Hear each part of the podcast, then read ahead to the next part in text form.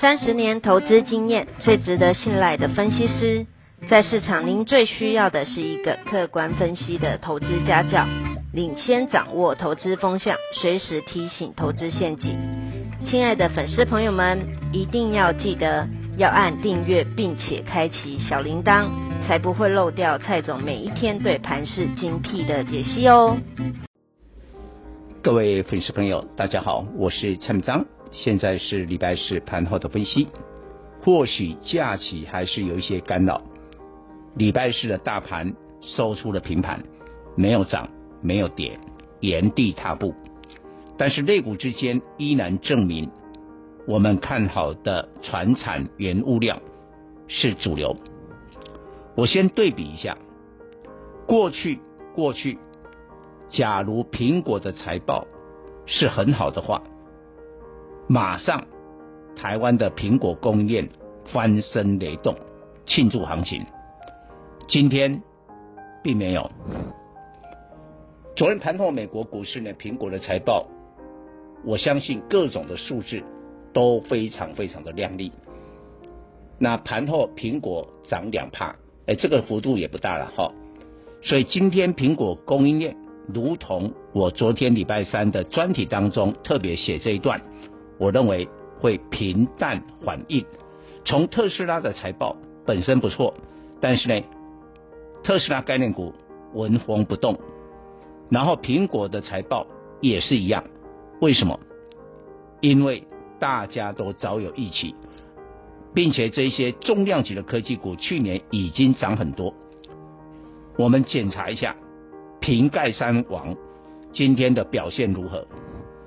台积电跌两块，收六百；大立光平盘三千一百一十；红海跌了一块，一百一十六。这是很久很久没有看过这么好的苹果财报，苹果供应链非常的冷淡。但是昨天礼拜三，我特别点出了美国一个传产股。生产不吸血的卡洛驰，他公告了第一季财报非常亮丽，并且对第二季的展望认为营收会巨幅的成长六七十趴，远高于市场预期的四十趴。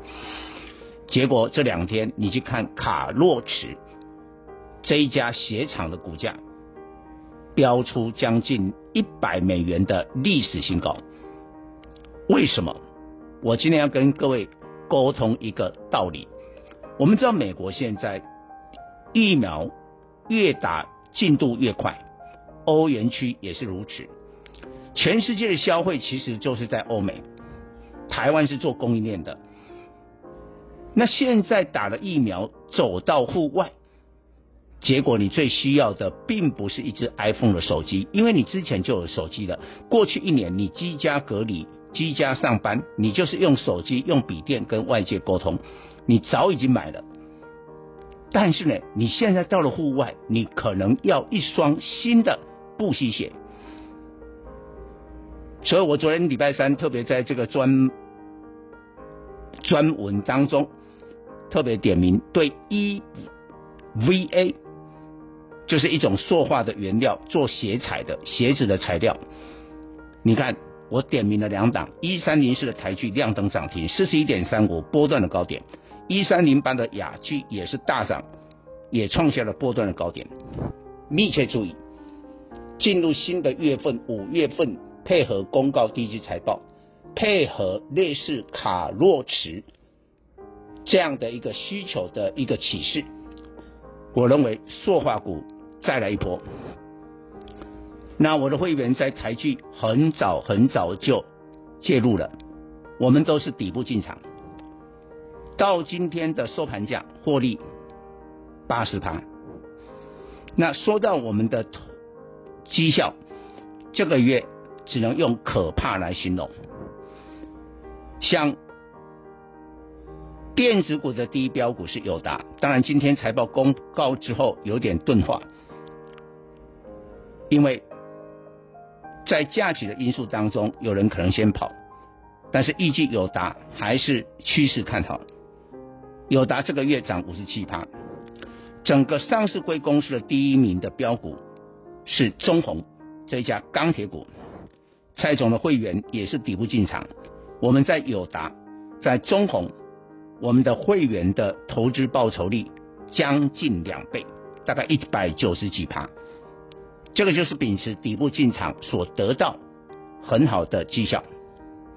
当然，展望五月份，我认为卡洛驰的启示会比苹果的财报的启示来得重要。